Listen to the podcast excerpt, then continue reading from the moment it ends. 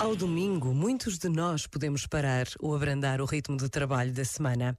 Há quem passeie quando há sol, quem vá às compras, quem durma até mais tarde e também há quem participe na celebração da Eucaristia. Muitas crianças vão à catequese, muitos jovens encontram-se na missa e aquele que é conhecido como o Dia do Senhor ganha a sua maior dimensão, aquela que implica uma consciência da presença de Deus nas nossas vidas e um desejo de a viver em comunidade. Pensa nisto e boa noite. Este momento está disponível em podcast no site e na app.